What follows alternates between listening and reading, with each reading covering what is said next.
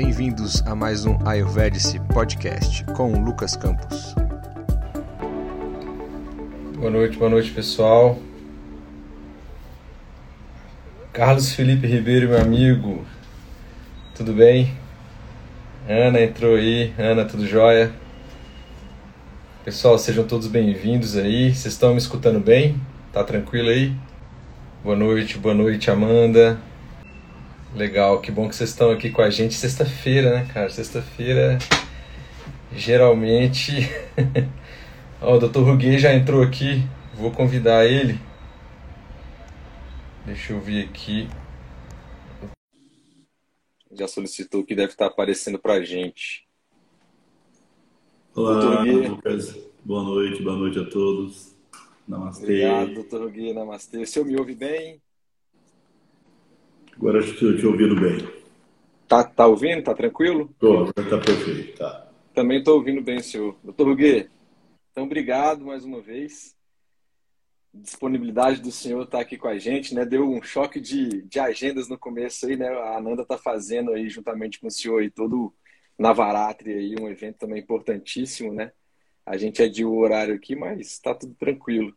Então, muito obrigado pela presença do senhor aí nesse tema tão importante, né? Ansiedade, depressão.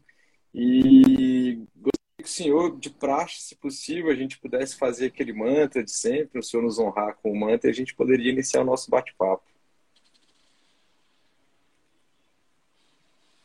Muito bem.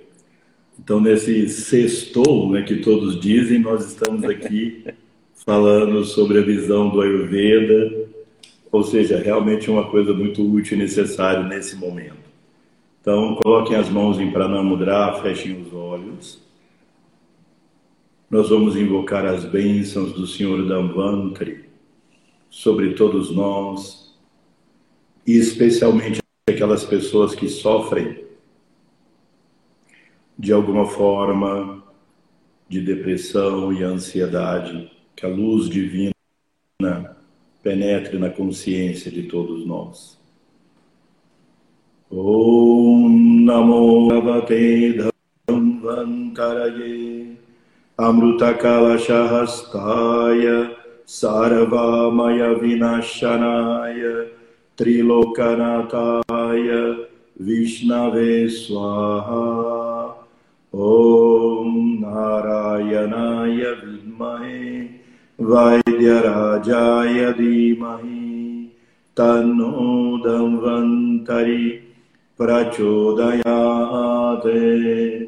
ॐ शान्ति शान्ति शान्तिः Namastê. Namastê. Eu trouxe, é, se eu me permite, alguns dados assim mais é, atualizados, só para a gente poder embasar e ver o quão impactante né, tá essa questão aí de ansiedade e depressão no mundo, no Brasil. E a partir disso aí, tendo isso como base, a gente podia iniciar essa conversa, se me permite. É, eu acessei aqui, doutor Rugueu, a Sociedade Brasileira de Clínica Médica, tá? Eles trouxeram os dados da Organização Mundial de Saúde dizendo que nos próximos 20 anos a depressão deve se tornar a doença mais comum do mundo inclusive ultrapassando né, aquilo que são as principais causas de morte atualmente, que são as doenças cardíacas e o câncer. Então a projeção não é positiva, infelizmente, né? Um dado da OMS que a Sociedade Brasileira de Clínica Médica trouxe. E aí a USP fez uma pesquisa esse ano no contexto de pandemia e nas crianças e nos adolescentes, um em cada quatro, ou seja, 25% deles manifestaram algum sintoma de depressão, ansiedade. E nos adultos aí, é, numa pesquisa também da USP com outros 11 países, incluindo Estados Unidos, o próprio Brasil, Índia, Irlanda e por aí, a gente ficou em primeiro lugar é, nos índices de ansiedade e depressão. Então, assim, a gente vê que é uma coisa assim que atinge o mundo inteiro. O Brasil está encabeçando, infelizmente, algumas pesquisas. A gente podia falar, começar falando assim, o que, que é depressão e ansiedade, para quem uma coisa leva a outra, é a mesma coisa, e a gente engata um Ayurveda e Yoga aí. Então, bom, a, a, a, depressão como doença psicológica, porque a depressão pode ser um sintoma de outras doenças, não é? Por exemplo, o hipotiroidismo pode gerar depressão, é, alguns tumores podem levar ao estado de depressão, mas a depressão como doença, que é a, é a estatística que você está é, citando e que é terrível, que tem crescido muito, a, a depressão é um estado no qual a pessoa perde o interesse pelas coisas. É, predomina um sintoma de tristeza, uma sensação de cansaço, e uma visão das coisas de maneira por um filtro muito negativo, dando ênfase à negatividade que ela vive, enquanto a ansiedade predomina uma sensação de perigo, como se a pessoa estivesse sendo ameaçada de alguma maneira.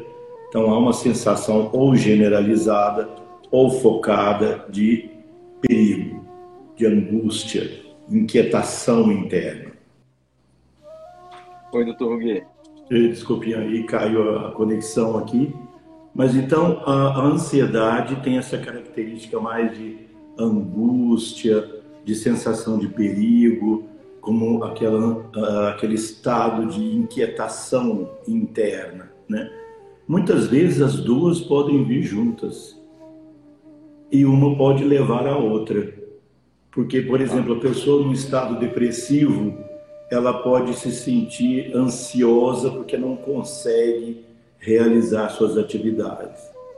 Certo. E por ter uma visão muito negativa, dando ênfase ao negativo, o perigo que o negativo representa pode ser agrandado excessivamente, não é? Por exemplo, com a pandemia, as pessoas se entristeceram de ficarem fechadas em casa, hum. as relações difíceis, etc. E aí, quando elas olhavam para a pandemia, elas olhavam como o apocalipse. Algo caótico. Né? E a, assim, a constante sensação de que nós vamos todos morrer. Mesmo que, obviamente, os dados objetivos não levassem a essa visão. Mas assim, o sentimento interno da pessoa é esse. Agora, de fato, a depressão tem crescido no mundo muito antes da pandemia mesmo, não é? Uma sensação geral de tristeza, desmotivação. No Ayurveda, nós podemos dizer que a depressão pode ser de natureza vata, pita ou kapha. Não há nos textos clássicos do Ayurveda o tema da depressão tratado como um capítulo à parte. Tá. A depressão ela está difusa em vários, uh, em vários pontos do Ayurveda, dos textos clássicos. Mas nós podemos então concluir que haveria uma depressão de predomínio vata. Uhum. As pessoas já conhecem bem essa linguagem, acho que todos conhecem é. bem.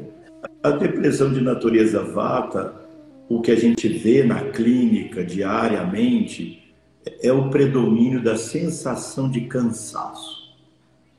A pessoa diz: Eu gostaria de fazer. Ela não perde, talvez, inicialmente a motivação de fazer, mas ela perde a energia. O prana se esvai. Então, o cansaço é muito grande. Há uma inquietação, uma angústia no peito, não é? uma sensação de vazio, falta de preenchimento, mas ao mesmo tempo a pessoa fica entregue, porque é o, o cansaço predominante.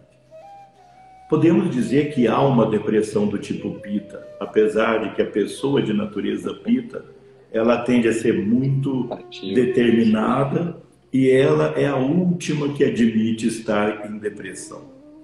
Porque esse que é o problema das estatísticas, Lucas, que a gente tem. A gente pega estatísticas oficiais de 8 a 12% da população mundial em depressão e outras de 25% da população adulta mundial. Por que essa diferença tão grande? Porque muita gente esconde o sentimento de tristeza.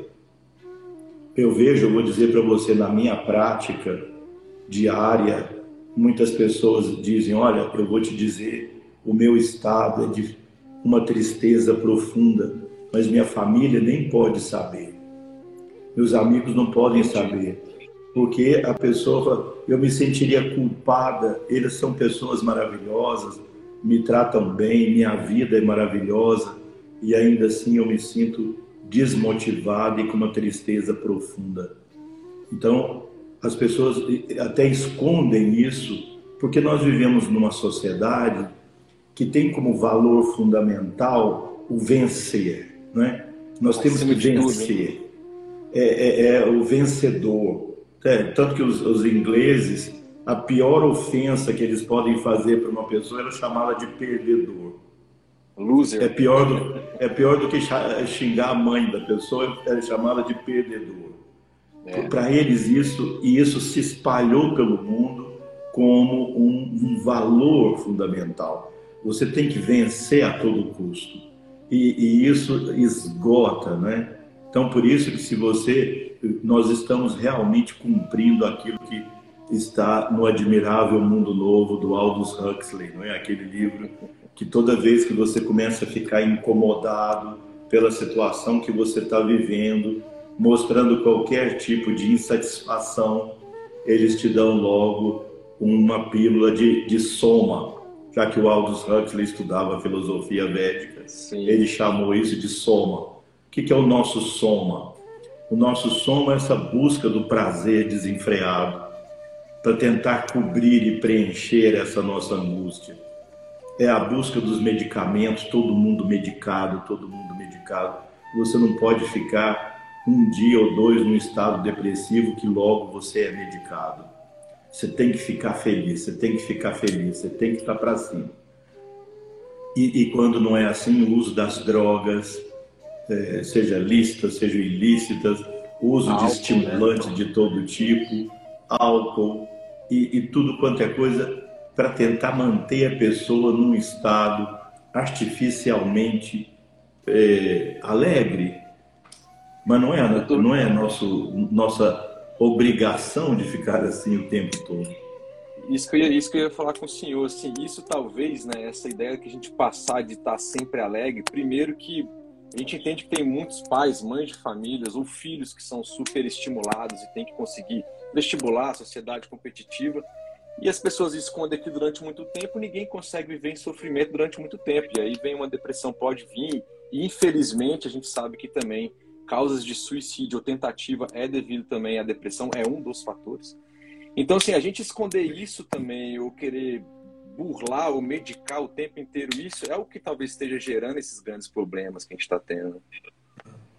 Exato. A gente, e, e, e há uma estatística bastante dura que 15% das pessoas de, realmente em depressão, elas conseguem o suicídio. Então, é uma estatística bastante dura, que é uma doença de fato terrível.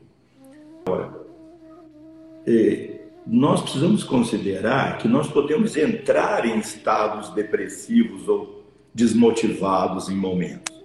Mas quando a gente considera a doença depressiva, é um estado que tem duração, que tem permanência nessa falta de motivação.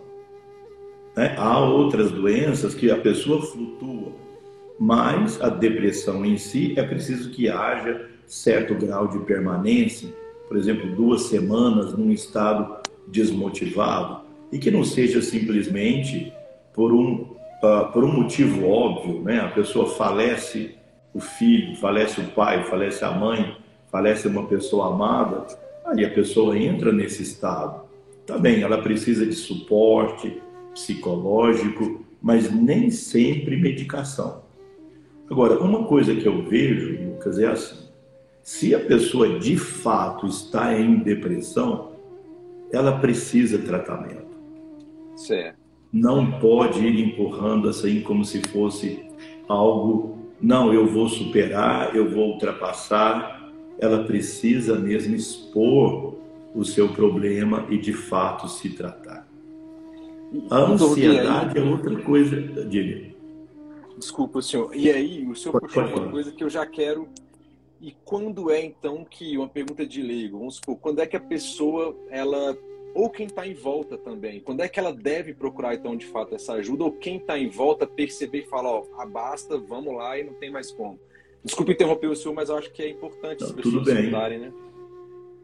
É quando a pessoa começa a notar que está tendo que fazer um esforço brutal tá. para conseguir realizar suas atividades habituais, ou quando ela não consegue mais realizar as atividades habituais, não é? Até lá, uma boa terapia, por exemplo, uma boa terapia cognitiva comportamental, uma boa terapia de uma prática de atividade física saudável, praticar yoga, que é o melhor método, a prática do yoga. Quando eu digo yoga, não é só a prática de asana, não é? É todo o conjunto do yoga que inclui principalmente os valores do yoga. Uhum. Porque o que é que uma pessoa precisaria fazer em, torno, em termos de comportamento para sair desse estado? Com ajuda ou sem ajuda? Primeiro, uma perfeita aceitação da vida como ela se apresenta. Esse é o primeiro ponto. Porque o que angustia e o que deprime é a pessoa não aceitar a vida que ela que se apresenta para ela. Porque sem aceitar a vida não há como modificá-la. Não é que a pessoa aceitar significa que ela vai se entregar e não vai procurar mudança.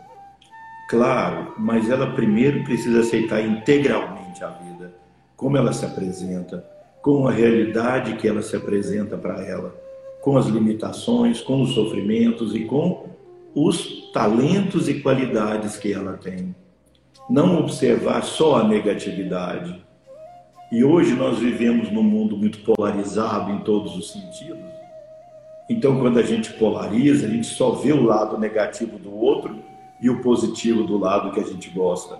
E isso acaba repercutindo em nós, que a gente acaba olhando só para um lado da, da nossa negatividade e não de cultivar a nossa parte é, talentosa e boa, não é? Que todos nós temos. E também não fazer o contrário, o complexo de Cinderela. Não é que nós vamos achar assim, que nós só temos coisas maravilhosas, que a natureza conspira a favor de tudo quanto é coisa maravilhosa, que nós somos lindos e maravilhosos e que nós não temos nenhuma sombra aqui dentro para tratar. Então, quando a pessoa percebe que faz um esforço grande para sair daqui, para levantar de manhã, para ir para o trabalho, aquilo parece muito difícil, para poder sair com os amigos, às vezes, para alguma coisa de lazer, porque também a coisa prazerosa pode causar isso. Então, quando a pessoa notar isso, é porque realmente ela precisa de ajuda e algumas vezes ajuda medicamentosa. E aí, é claro, a ajuda medicamentosa ela pode ser e é tanto a sintética quanto a natural, porque o Ayurveda e os sistemas naturais de cura também têm métodos assim de com ervas medicinais e outros e outras substâncias, não é? Há hoje muitas pesquisas sobre sobre a relação da depressão e da ansiedade com substâncias químicas. É? Há essa vertente na psiquiatria, muito voltada certo. para a organicidade dos problemas. Tudo é orgânico. Então tá, tudo bem, tem. Daí você pode utilizar substâncias químicas, suplementos, vitaminas e tal, tirar citocina. Bom, aí você faz um panchakarma. Panchakarma é fundamental, bem, bem prescrito, bem realizado é fundamental para tirar a pessoa do estado depressivo. Eu digo para a depressão é fundamental. Para a ansiedade é um grande suporte, hum. mas para a depressão é fundamental. Eu vinha é. dizendo, só para completar isso, eu vinha dizendo sobre a depressão do tipo Pita, que é uma depressão agitada. Geralmente ela ela ela está mais ligada à bipolaridade, que tem aquele momento de profunda depressão e outro momento de grande irritabilidade, e a pessoa fica obsessiva num determinado aspecto da vida e cai na depressão, então fica assim, é, nesse estado bipolar e entre irritabilidade, agitação e aquele outro estado depressivo. E há a depressão mais comum que é CAFA. Essa é a depressão mais comum, geralmente acompanhado de letargia. Muito... Eu digo assim que a depressão CAFA é como um vírus que atinge a vontade. O Covid atinge o pulmão e os outros órgãos. O vírus da depressão atinge a vontade. A pessoa perde a vontade de viver, de fazer, de realizar. É uma depressão difícil e ela é associada com questões físicas, de fato, como indigestão, hum. formação de ama ou toxinas, letargia mental e a presença de tamas, não é? aquela qualidade da inércia na mente. Enquanto a depressão do tipo Vata e Pita, ela tem mais relação com rádias na. Excitação mental, agitação, mas ligado à negatividade. Perfeito.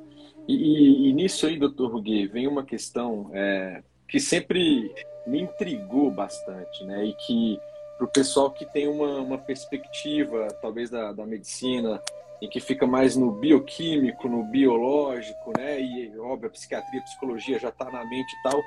Mas e quando é que a gente pode partir para uma ideia de uma possível doença da alma, do espírito, né? Então, e aí porque eventualmente a gente sabe que o Ayurveda e outras, né? O, é, o hinduísmo, etc. O próprio Ayurveda pegou muita coisa. Ele sabe que a gente carrega, né? Coisas de, de outras vidas, né? Então tem essa questão também que infelizmente algumas pessoas não aceitam, isso é um problema e tal, mas quando é que chega nessa parte, doutor Ruguei? Queria escutar um pouquinho o senhor sobre isso.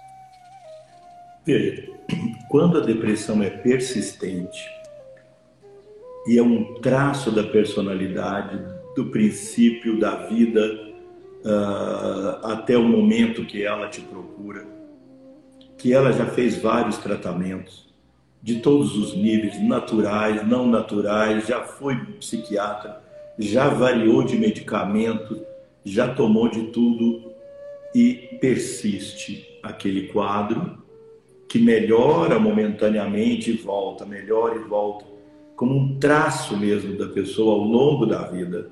Certamente esse é da alma. Tá. A alma traz essa, assim como também o traço de ansiedade crônica. Uhum não é? Que às vezes a pessoa procura na infância, através da psicanálise, tudo bem, tudo bem, que sem dúvida tem também isso. Mas ainda quando, quando ela trabalha sobre isso e persiste, e aí é claro que se a gente pode lançar mão do mapa astrológico védico da pessoa, a gente pode chegar ao diagnóstico mais perfeito sobre esses estados que provêm da alma. Porque veja, o mapa natal é feito, obviamente, no momento do nascimento, por isso se chama Natal. Uhum. No momento do nascimento, porque aquele bebê acabou de sair da mãe e começou a respirar agora. Que história prévia ele tem? É a história da alma. Talvez os nove meses de gestação na mãe, tudo bem, e a genética, mas a genética é uma expressão do karma. Com certeza. A genética é uma maneira do karma se expressar. E é claro, você vê tendências familiares à depressão, tendências familiares à ansiedade, não é? Então o mapa vai mostrar pelas relações dos planetas, das casas e tal, das constelações, esse padrão depressivo que vai acompanhar a vida da pessoa. Obviamente isso veio da alma. E aí os métodos de tratamento eles devem ir além da, da terapia com panchakarma, com ervas, com medicamentos. Ele deve ir um nível da alma e aí sim os mantras têm um papel muito importante. Quando a gente pergunta, se você me perguntar, me diga uma ferramenta do yoga útil para psicoterapia, tanto no caso da depressão, da ansiedade ou de qualquer outra doença psiquiátrica. Eu te digo que a ferramenta mais prática é o pranayama. Porque a mente se move pelo prana. O prana move a mente. E é muito mais fácil lidar com o prana do que com a mente. A mente é mais sutil e sorrateira. Ela, ela nos domina e não é dominada por nós. Então, o prana a gente pode direcionar e a mente vai junto do prana. Então, por exemplo, para a ansiedade, ansiedade generalizada, estados de ansiedade, fobias, toda aquela lista de problemas psiquiátricos ligados à ansiedade, respiração abdominal, inspire, expira pelo abdômen, respiração abdominal bem ampla, que, que desperta o parasimpático. Uhum. Prestar atenção no fluxo respiratório, com respiração abdominal, seja deitado ou sentado, coluna reta. Isso faz um efeito parasimpático. É muito importante que as pessoas não fiquem tomando benzodiazepínicos assim facilmente nos quadros ansiosos, seja por ansiedade pura, ansiedade por, eh, com depressão. Os, os, uh, os benzodiazepínicos, né, eles são remédios assim para serem tomados por um tempo curto, em algum momento específico, eh, não muito longo, porque eles criam muita dependência. Esse grupo de medicamentos dos benzodiazepínicos. Então, como é que você pode fazer uma ação benzodiazepínica interna sem precisar do remédio externo?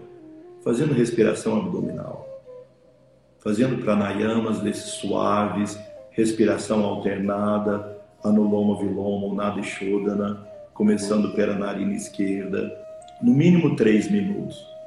Não adianta fazer essa prática num tempo menor que três minutos, que é o tempo que o pessoal que estuda neurobiologia ligada a essas práticas percebe uma mudança no metabolismo cerebral depois de três minutos. Se a pessoa está num estado depressivo, melancólico, assim letárgico, aí esses pranayamas já não são os mais indicados. Tá. Use os pranayamas como medicamento. Então, o pranayama mais indicado, os pranayamas mais indicados são Kapalabhati, Bástrica, Surya Veda. Enérgicos, né? E dão estímulo, energia.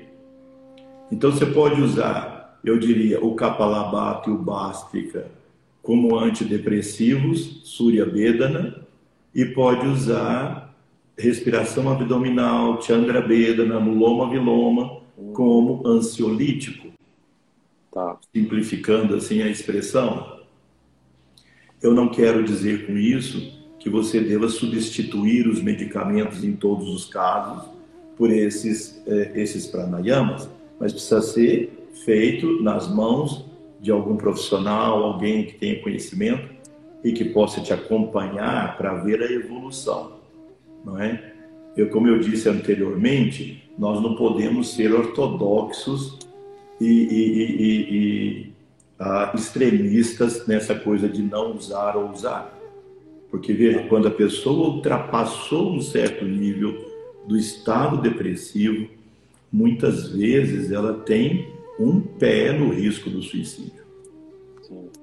E a gente não pode é, lidar com isso de uma forma muito assim, vamos, vamos, vamos deixar do jeito que está para ver como é que fica, não dá. Pode não ser tarde, pode, né? Não é? Pode ser tarde. Então, um apoio psicológico é fundamental. Como eu dizia, a pessoa aprender a aceitar a vida como ela se apresenta, fazer um plano, encontrar uma meta, encontrar objetivo. Isso é o que mais, na minha visão atual, fora o desgaste né, da gente ter que ser uma máquina produtiva, fora isso, o que mais leva à depressão é falta de perspectiva. Falta de perspectiva na vida, falta de objetivo, falta de meta, falta de buscar um ideal, que a pessoa que quando tem um ideal, um ideal espiritual principalmente, né? não é o ideal da sobrevivência, não é o ideal só de você conquistar um posto eh, e fazer sucesso, né? O ideal de ter não sei quantos mil seguidores, isso não é isso que é ideal. Porque isso um dia você tem, outro dia você perde. E aí quando você perde, você entra no buraco, entra na depressão. Veja, a expectativa é a mãe da frustração. Quanto mais você espera dos demais, das coisas, quanto mais expectativa você tem, mais frustrado você vai se sentir. Não tenha dúvida. Por muito tempo, talvez não, mas em algum momento vai cair. Porque o universo flutua, as pessoas flutuam. Por que, que nós vamos ficar dependentes do humor dos outros? Por que, que nós ficamos dependentes? Nós podemos amar as pessoas, mas nós não podemos ficar dependentes das flutuações dos demais. Manter equanimidade, como a gente tem estudado no Bhagavad Gita na quarta-feira. Manter equanimidade, estabilidade, não é?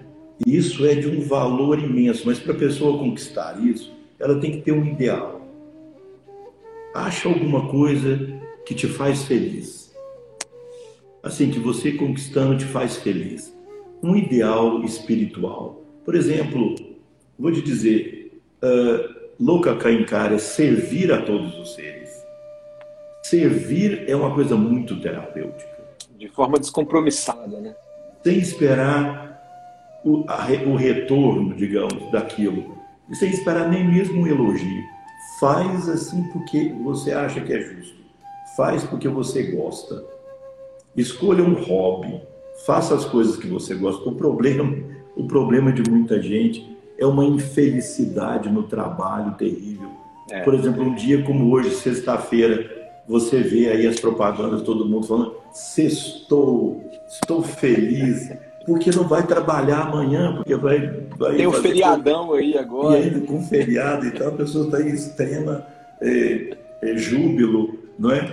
Aí quando chegar na quarta-feira, no dia do trabalho, lá no dia de voltar para trabalhar, meu Deus, mais um dia, eu vou trabalhar. Quer dizer, a pessoa passa 25 anos da vida assim. Como é que pode isso? E hoje em dia nem são, e hoje não são nem mais 25 dias, são três de 25 anos, são três encarnações e 25 anos. Como é que uma pessoa vive assim? Todo é dia parece que é um drama, e aí ela não vê a hora de poder fazer o que gosta, tenta achar o que gosta no trabalho que faz. Se não, então faz um planejamento bem feito, claro, porque tem que ter responsabilidade na vida com os compromissos, não é? Faz um planejamento bem feito, de achar então algo que você pode se manter, manter sua família, etc. E que você gosta de fazer.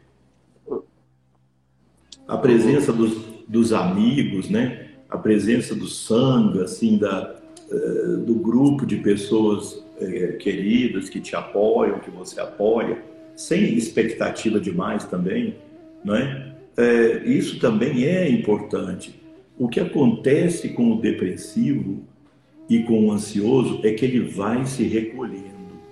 É. Pouco a pouco ele vai se fechando. E aí as coisas vão ficando complicadas.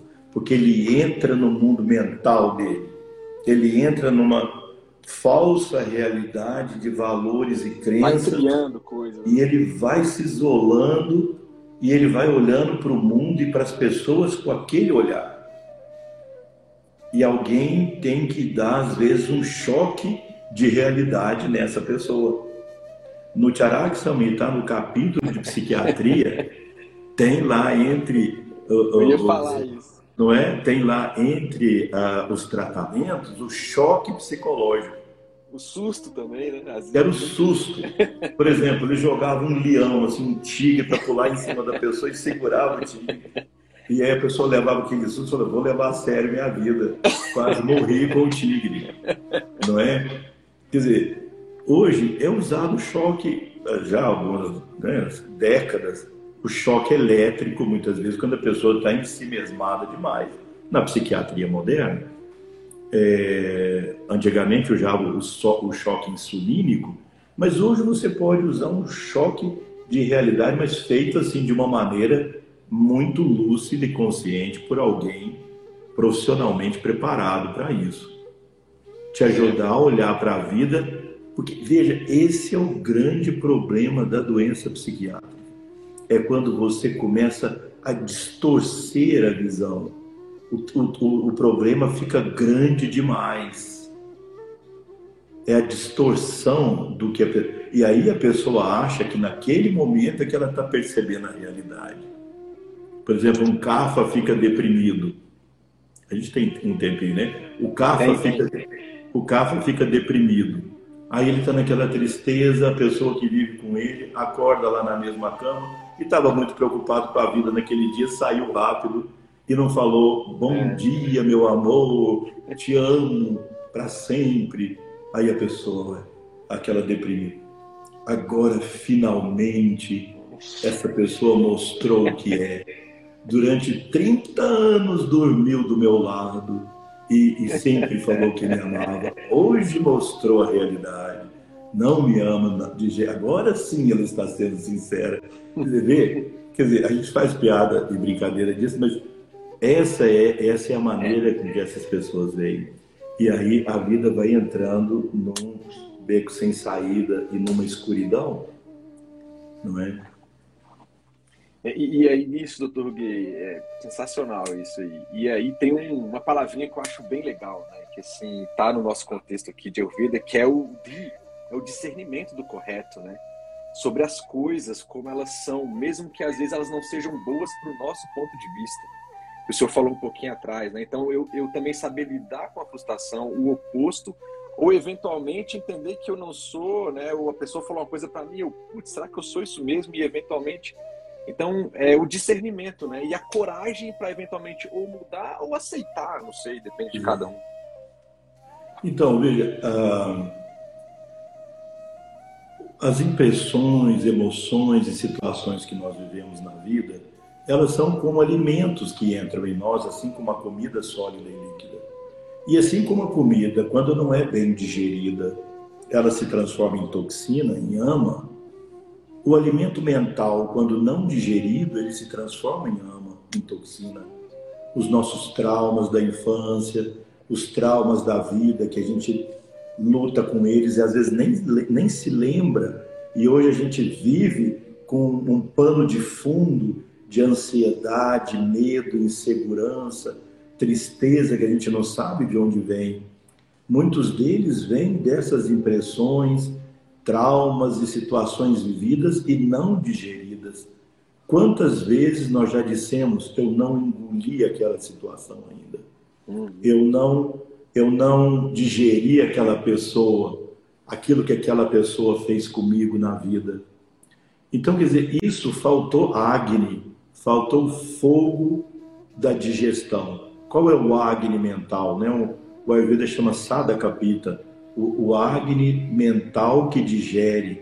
Então, quando a gente faz psicoterapia, seja ela ayurvédica, seja por meio do yoga, seja por meio uh, da psicoterapia convencional, seja qual for, o que a gente coloca é a luz do discernimento sobre ela. Não é fantasiar com uma outra ilusão oposta àquela. Não. É por a luz do discernimento. Qual é, de fato, o tamanho do problema? Qual é a repercussão real que aquilo tem? Então, assim como também a gente precisa de um bom agri mental, que é o discernimento, se a gente não tem, precisa de alguma ajuda profissional para olhar para nós mesmos e ajudar a digerir isso. E a outra coisa que nós precisamos é da imunidade. Imunidade. Você vê, essa pandemia nos trouxe como lição principal, do ponto de vista médico, uhum. a supremacia da imunidade sobre os antivirais. Até hoje ninguém sabe ainda qualquer remédio que de fato seja eficiente para, uh, pandemia, para o Covid-19, mas todo mundo já sabe que a imunidade é o fator determinante. E assim como a gente tem uma imunidade física, precisa ter uma imunidade mental. A imunidade mental, que o Ayurveda chama odias mental, é a capacidade de nós enfrentarmos frustração sem adoecermos. Porque a frustração ela é existencial. Não há como viver nesse mundo sem frustração. Frustração é existencial. Frustração. O tempo todo nós temos alguma forma de frustração, porque aqui dentro é uma legião. Aqui dentro mora uma comunidade. Cada um vai para um lado, um quer uma coisa, o outro quer outra. Eu tenho uma infinidade de desejos contraditórios habitando aqui esse corpinho. Forças então, vetoriais opostas. Exato, você realiza um, você está frustrando o outro. Então, uma hora, assim, quem quer evoluir, quem quer ter maturidade espiritual, psicológica, precisa fazer uma assembleia geral aqui dentro. Pessoal, vamos lá, vamos na assembleia. Vamos ver, nós temos que ir numa direção só, cada um está puxando para um lado. Para onde nós vamos? Isso é outra coisa que a pessoa precisa fazer quando sente que tem um problema psicológico. Faz um inventário interno, procura se conhecer. Procura olhar adequadamente e fala: bom, agora vamos juntar isso tudo para onde nós vamos. Mesmo tendo esse problema, nós vamos em frente. Então, você cria um núcleo interno que tem uma direção.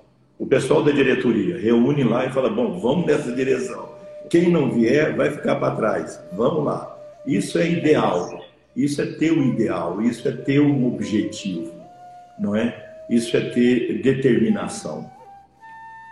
Agora, tem pessoas que não têm esse odias mental, essa resistência.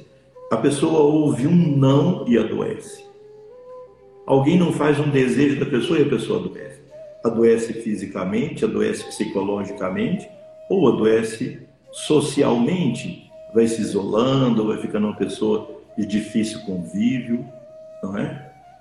Então, não é pelo fato da pessoa isola, se isolar do mundo que ela pode se considerar uma pessoa saudável, não é? A gente precisa encontrar uma maneira de conviver, ocupar nosso espaço com clareza, com honestidade, com simplicidade, porque isso é outra coisa fundamental, procurar simplificar a vida. Cada um desses temas que a gente está falando aqui é um dia inteiro de, de estudo, de conversa, mas simplificar a vida porque a gente fica atrás de tanta coisa contraditória e se desgasta de tal maneira que não tem força para realizar aquelas coisas fundamentais da vida. Esgotados, não é? Muitas vezes a pessoa me procura e diz: Olha, eu vim aqui porque eu estou com uma baixíssima libido sexual. Está causando problema no meu relacionamento, do meu casamento, do meu relacionamento, porque eu não tenho interesse nenhum, vontade nenhuma mas por quê? O que você sente que não tem vontade? Por quê? Porque eu chego em casa esgotado.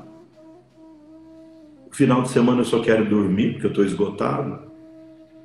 Então, esgotou a energia vital. Essa é uma causa. E esse é outro sintoma. Quando a pessoa começa a perder demais o agrado pelas coisas que faz, seja a vida sexual, o prazer do relacionamento, quando a pessoa começa a perder a graça das coisas, olha, é um alarmezinho da depressão. Tá. Não é que você tem que sair correndo atrás de remédio, não. Mas é um alarme para a pessoa começar a olhar para ela e falar, bom, para onde estou indo? Né? Não vai deixando mecanicamente isso, não. E, doutor Gui, é sensacional isso. E assim, é, eu como pai, né, e senhor, enfim, a gente vê isso nas crianças, né? A gente muitas vezes elas têm já pré-adolescentes um ímpeto, né, de querer fazer as coisas que elas acham que são corretas. E um exemplo bem básico hoje, assim, tá tendo aula online e vai voltar uma prova presencial. E eu falei pro meu filho, ó, você vai fazer a prova presencial. Ele, não, não, porque eu tava online. Eu falei, você vai. Então, assim, foi uma frustração tão grande e eu, eu tive que me segurar e falar assim, você vai fazer a prova presencial algo pequeno para ele, mas que começa nesses pequenos seres aí que daqui a pouco vão estar adultos, saber que assim, cara, é uma frustração que eu tenho, eu vou ter que ter coragem, né, discernimento de ter que ir lá e encarar isso. Então, ah. começa desde cedo também, né? Então, porque na verdade nós vivemos numa sociedade que parece assim permissiva demais. Nós ensinamos para os nossos filhos que pode tudo. que, que pode fazer tudo, demais. que pode ser de qualquer jeito. E assim, quando a gente fala em disciplina, parece ofensivo. Quando a gente fala sobre aprender o não, parece ofensivo. Parece assim que a gente está castrando a pessoa. É. Parece que a gente está fazendo um controle. E isso, é, hoje tem pessoas que têm medo de dizer isso. Porque ela pode ser taxada de ser um, um sei lá, de que grupo, de que lado, porque acho que todo lado é mais ou menos assim, aí já é meio fascista, controlador, blá, blá, blá. Então, sabe? Então as pessoas têm medo de, de, de, de, chegar, até porque o filho agora, de 4, 5 anos, de repente pode fazer uma denúncia até as coisas estão chegando nesse nível, meu pai está me castrando de, de, de eu poder fazer qualquer coisa que eu quiser. Aí que, que adulto vira essa pessoa? Exato. Um adulto sem limite, um adulto egoísta, né? E esse egoísmo extremo, assim, de que tudo tem que ser em função dele, dela, dele, em função da pessoa. Aí os outros, os outros são objetos, objetos de satisfazer aquilo que os pais ficaram se, se escravizando para fazer essas crianças é, viverem dessa maneira em nome de uma filosofia, em nome de uma maneira de, de educar. E nas escolas também as coisas vão se projetando nesse sentido, do pode tudo, é de qualquer jeito, é do jeito que cada um quiser, né? E não é, quer dizer, essa coisa do professor-aluno não tem as figuras mais. Por exemplo, na Índia, que tem uma educação, eu diria, apesar dos problemas do país, uma educação muito esmerada, não é? Há um respeito assim é, formal pelo professor, desde lá do nível pré-escola. O professor entra, o aluno levanta, trata com respeito. Então há essa, é, há essa clareza das figuras, o papel do pai, o papel do pai e da mãe, o papel do filho, o papel do professor. Essas coisas não podem se perder e elas vão se perdendo e por isso vai virando essa confusão mental nas pessoas. E essas crianças vão crescendo, alguns acham que isso vai ser bom para o planeta. Nós não, não podemos ter essa certeza, porque um monte de adultos egoístas isso é altamente destrutivo e competitivos, né? Uma ideia de competitividade, então, muito forte, e o privilégio daqueles que sempre estão em primeiro lugar, um pouco de desrespeito às diferenças, a intolerância. Uhum. Então, aí, isso não deixa desenvolver o odias mental. Aí a pessoa não suporta a frustração. Então, no Ayurveda, quando nós vamos tratar um problema psiquiátrico, nós fazemos igual nós fazemos com um problema físico, de, de falta de imunidade. Nós melhoramos o Agni mental, que é o discernimento, a prática de mantras, a prática dos pranayamas, as ervas medicinais que clareiam a mente, por exemplo, o Vacha, o Acoros Cálamos. Eu quero Sim. enfatizar o Cálamo, o Vacha o Acorus Calamus é para é, é esses estados depressivos, é, depressivos melancólicos e também para os estados melancólicos agressivos. O, o depressivo melancólico o depressivo agressivo, que às vezes ele fica agressivo porque fica irritado com a própria depressão. Isso é mais o tipo pita. Apesar de que o Vacha é também pita, mas ele clareia a mente da pessoa, ele dá esse agni mental. Ashwagandha é uma outra erva que tem um efeito de tonificar a mente. Então eu diria, o Vacha melhora o agni mental, o Ashwagandha melhora o, o, o Ojas mental, a resistência da mente, assim como é, é muito importante nós podermos fazer esse, esses tratamentos, não é? A gente tem no curso de formação de terapeuta uh, as matérias de psicologia do Ayurveda, da psiquiatria, e, e são para se fazer.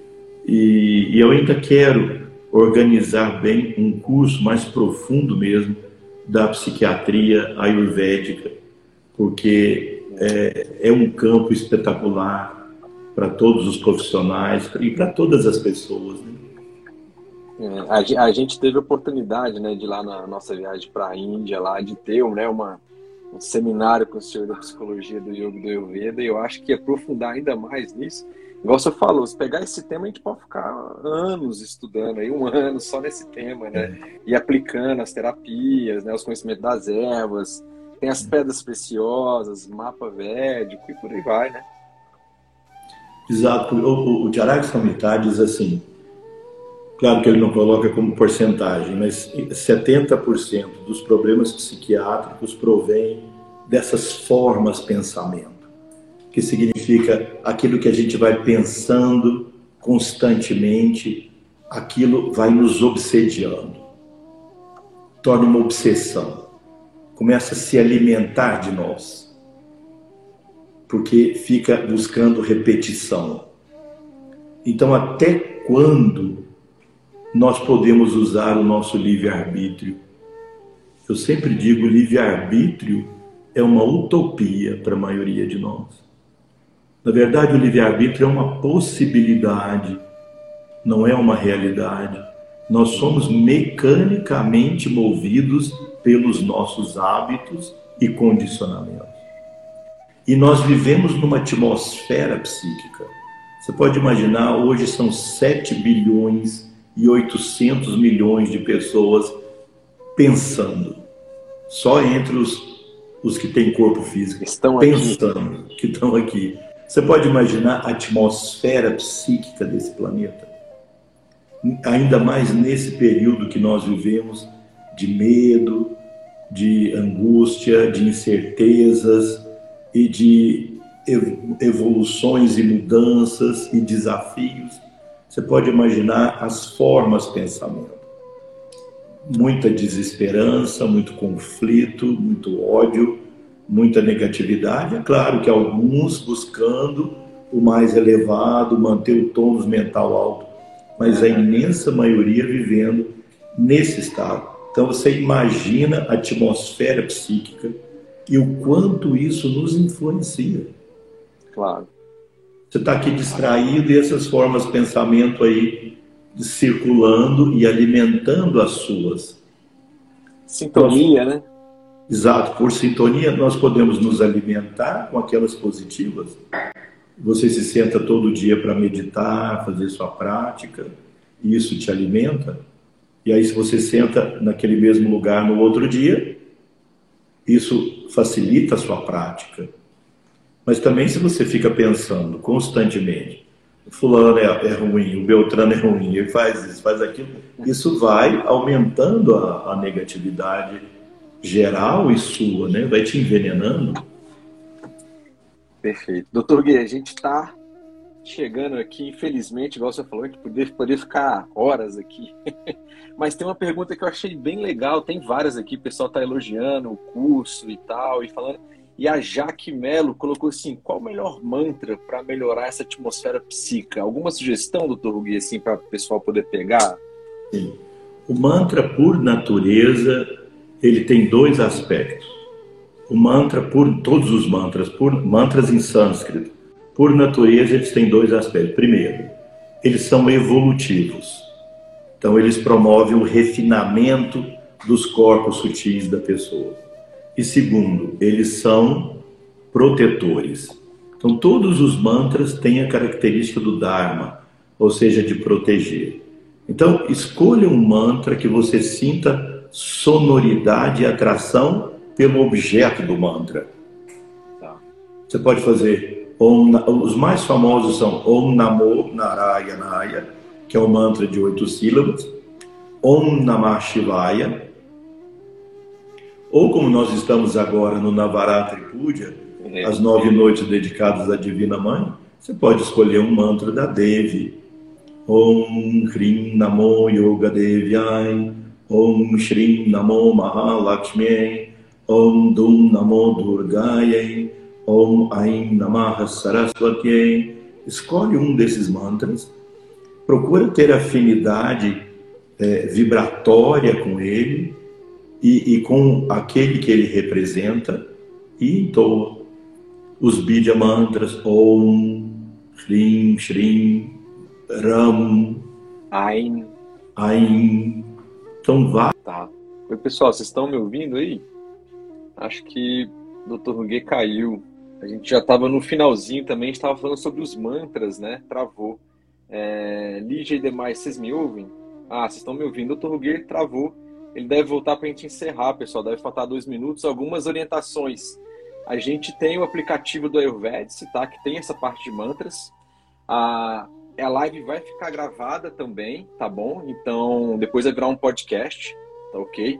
E aí, nas principais plataformas, vocês podem escutar esse, post, esse podcast. Espero que o Dr. Rugui volte para nos dar o, o nosso encerramento. E, e vamos aguardar. Mas é, é, no mais é isso, tá, pessoal? Essa próxima semana a gente vai ter também um outro conjunto de, de lives aí também. Tá legal? É, o aplicativo chama Ayurvedic. Em qualquer lojinha aí vocês podem é, baixar ele. E lá tem uma introdução, né, pessoal? É simplesmente uma introdução, não é um curso nem nada, mas tem mantras, entoações e por aí vai. É, eu vou colocar como gravação do podcast nas plataformas vocês podem acessar. E vou colocar também, se eu, consigo, se eu conseguir baixar o vídeo, tá, pessoal? Eu coloco no YouTube do Ayurvedic também. Deixa eu ver se ele apareceu aqui. Ele voltou. Chamei de novo, doutor Rugui, apareceu. Só para a gente encerrar aqui, o, o Insta já deu o alertazinho. Vai ficar no podcast gravado também. Doutor Rugui, eu chamei o senhor novamente aí, vê se aparece. O aplicativo, pessoal, e o site é esse aqui, ó, coloquei. Mas é isso. Ah, doutor Rugui, ainda bem que o senhor conseguiu voltar, ótimo. A gente está nos minutinhos finais aqui, eu acho que dá para a gente concluir aí os mantras. Então aí você escolhe um desses mantras e vai entoando, se possível, 108 vezes todo dia. E eles são absolutamente protetores, eles têm grande efeito protetor. Perfeito. Doutor Rugui, a gente está nos nossos finalmente. Eu queria, eu sei que o senhor está fazendo estudo com Gita, eu não consigo acompanhar sempre ao vivo, mas eu estou indo na minha carreira ali seguindo. Estou chegando próximo. E eu acho que é um estudo daquela ideia da gente se conhecer, conhecer o Sanatana Dharma, né? Ou seja, o que é a realidade à nossa volta. É, chama o pessoal, fala aí também dos cursos, onde é que o pessoal te encontra, perguntar, doutor Ruguei mora onde? Faz consulta, não faz? Como é que tá aí a agenda? Então, veja, o, os estudos da Gita, que nós temos toda quarta-feira à noite, eles ficam gravados no nosso canal do YouTube, que é o Narayanananda, né? Olha, vou escrever, vou escrever aqui, ó, Narayanananda, né? Esse é o canal do YouTube. Sobre os cursos e atividades, você pode começar pelo site chuda.net e aí dali vai te direcionando para as outras atividades, todas as atividades que nós temos e todos são muito bem-vindos para vir aqui no Ashram, fazer práticas, estudos, né? É, nossos cursos de yoga, curso de Ayurveda, que nós temos aí para todo lado do Brasil e no exterior. Te agradeço muito aí pelo convite e está, é muito bom estar aqui com vocês e vamos continuar trabalhando aí para nós mesmos e todos termos saúde física, mental e espiritual. É isso aí. Então agradeço todo mundo que participou, doutor Roguier, mais uma vez, pela disponibilidade do tempo, grande professor, grande mestre aqui do Ayurveda, tive a oportunidade de começar nessa caminhada com o senhor, espero estendê-la por longos tempos ainda aí. Obrigado, pessoal, doutor Ruguê, mais uma vez, namastê, até a próxima. Até a próxima.